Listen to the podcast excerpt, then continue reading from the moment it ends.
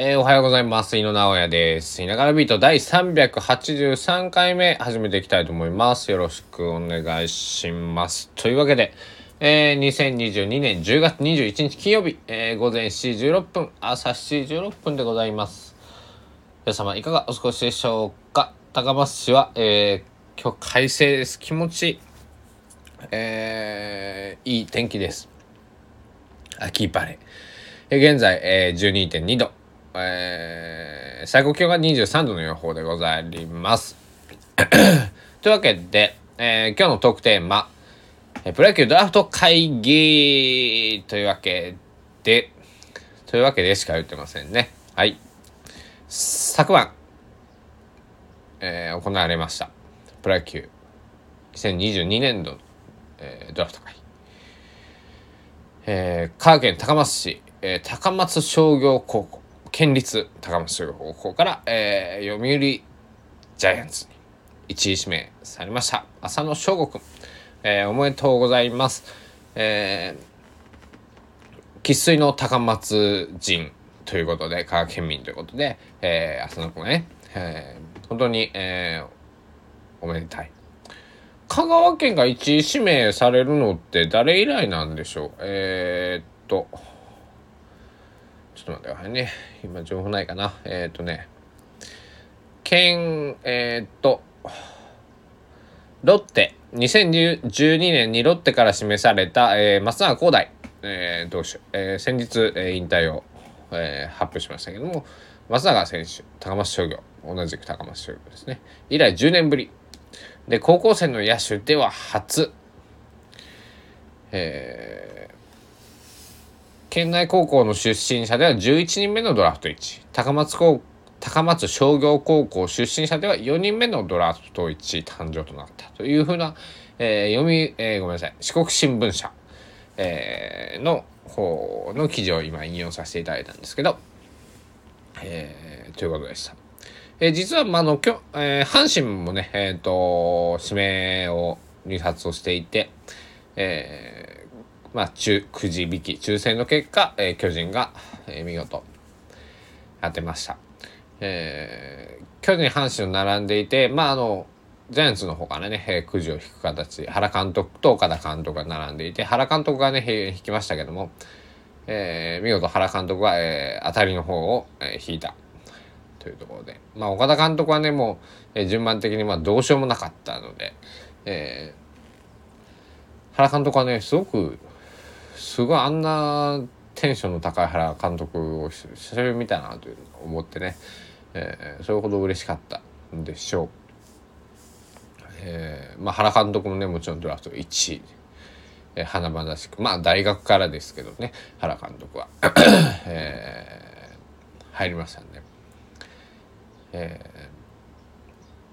ー、巨人のねドラフト1位で高校生野手といえばやっぱり坂本勇人選手。が一番に僕は、えー、頭に思い浮かぶんですけど、えー、佐野選手が出てきたのはまあ2年目かな。で、えー、やっぱ高校生野手ってことでねやっぱりまあ1年目はちょっと、えー、1年目から活躍するとなるとやっぱり本当に、えー、清原選手ぐらいまでね、えー、遡らなくちゃいけない。えー、近年だと森友哉選手とか西武ライオンズのね、えー、松井秀喜選手とか、えー、そういった選手でも1年目って、えーと、松井選手も2割ぐらい、え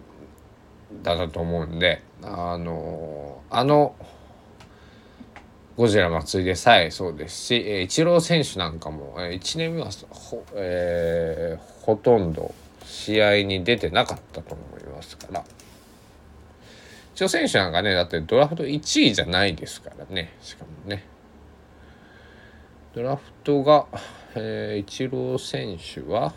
何位だ ?3 位とかあったっけ？えー、っとドラフトはえー、ちょっと待ってくださいね。4位。ですね。4で1年前40試合。2割5分3厘ですか。ら、えー、で盗塁もまあ3つ決めて盗塁しにとかですからね、えー。まああの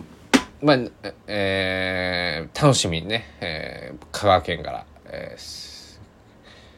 えー、最近のスポーツ選手だったら、えー、渡辺裕太選手とかねバスケットボールの、えー、有名なんですけど、えー、活躍をお祈り、えー、応援これからもね、えー、浅野選手の応援していきたいなと思っております。で、えー、っとね、えー、私のちょっと話に戻りたいと思うんですけど、12月1日に、えー、高松市、えー、古神町のウェルバーさんでね、えー、ライブをさせていただきますよというところで、えー、昨日は、えー、いろいろちょっとチラシ作りとかをしていたんですけど、えー、私、えー、デザインとか、うん、なんだろうな、資料を作ったりするのは結構苦手で、えー、苦手なんですけど、えー、今回はもう全て、えー、自分でやると、えー、なんかこう人に依頼をしたりとかっていうのはしないと決めて、えー、自分でやってみようということでね、えー、やっている所存なんですけどあと、えー、名前出てこない、えー、電子書籍ですね。まあ、あの、えー、Amazon の、まあ、Kindle の方でね、えー、販売しようと思ってるんですけど、そういうののちょっと昨日作業してたんですけど、えー、まあ、機械、機械、案外僕は機械音痴という、まあ、機械、機械音痴というか、システム音痴。えー、システムの、えー、スキルが非常にそのソフトウェアを操ったりする、あの、才能がないなと思って。まあこれはもう勉強するしかないんですけど、えー、頑張ってやっていこうと思います。でもあのこういうね、えー、いながらビートスタンド FM とか、まあ、例えばツイッターとかね、えー、インスタグラムとかそういうのはなんだろう、えー、地道に地道に、えー、更新をして、えー、いけますんで、えー、やっていこうと思っておりますね皆さん。ぜひ応援のほどよろしくお願いします。えー、あと、えっ、ー、とね、僕の、えー、大好きなライターの中村陽太さんが、えっ、ー、と、11月8日に、えー、ズームの方で、えっ、と、オンライントークイベント、キャリアにおける回り道についてというものを開催、えー、するとのことです。で、えっと、何月だったかな ?5 月ぐらいだったかな？えっと、中村さんと、えー、お会いすることができて、えー、何、1時間ぐらいかな？お話しさせてもらったんですけど、え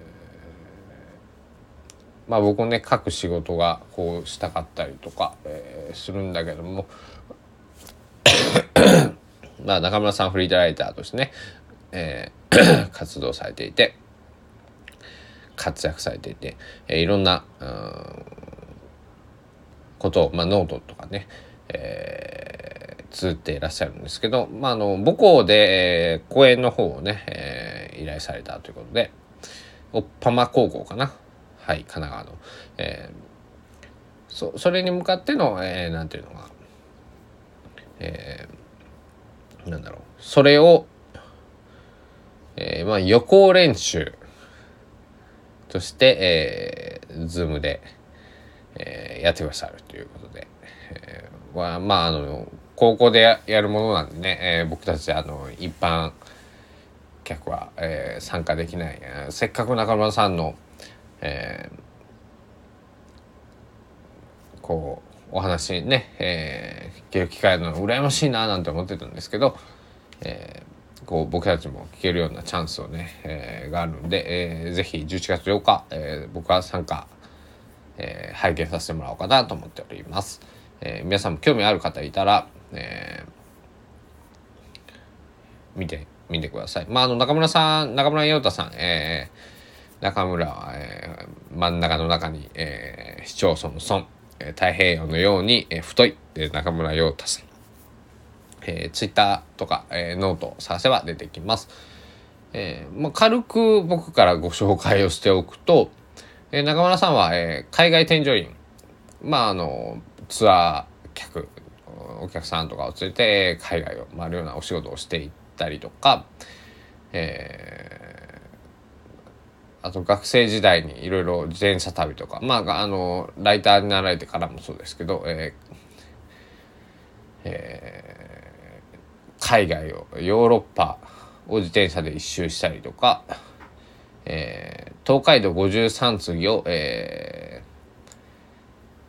ー、ビールクラフトビールを53回継ぎながら、えー、回るとか、えー、非常にこうなんだろうな、えー、面白い、えー、ことをされていて、えー、すごく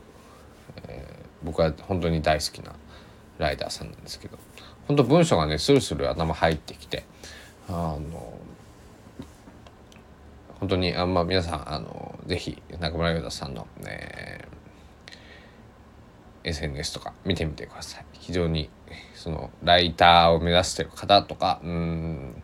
まあ、自転車好きな方旅行が好きな方とかね、えー、そういう方も、えー、非常に参考になる、えと思いますしそのキャリアとかなんかそういうものを考えてる方も、えー、非常にね、えー、勉強になると思います。その人生による、ま、人生における回り道っていうのが今度の,、えー、その高校のね、えー、講演のテーマっていうこともあって、えー、ぜひ、えーまあ、僕もねそんなことをちょっと最近こうまあ、僕も高校6年間行って人より遠回りして高校卒業したりとか、えー、そんなことをしているんで、えー、ちょっと共感できる部分もあって、えー、たりしますんで、えー、皆さん見てみましょう。一緒に見ましょう。というわけで、えー、今日は、まあ、朝の更新はこんな感じでできればね、えー、以前のように夜も更新したいなと思ってております昨日はねごめんなさいドラフト会議を見てビール飲んでちょっと寝ちゃってましたけども、えー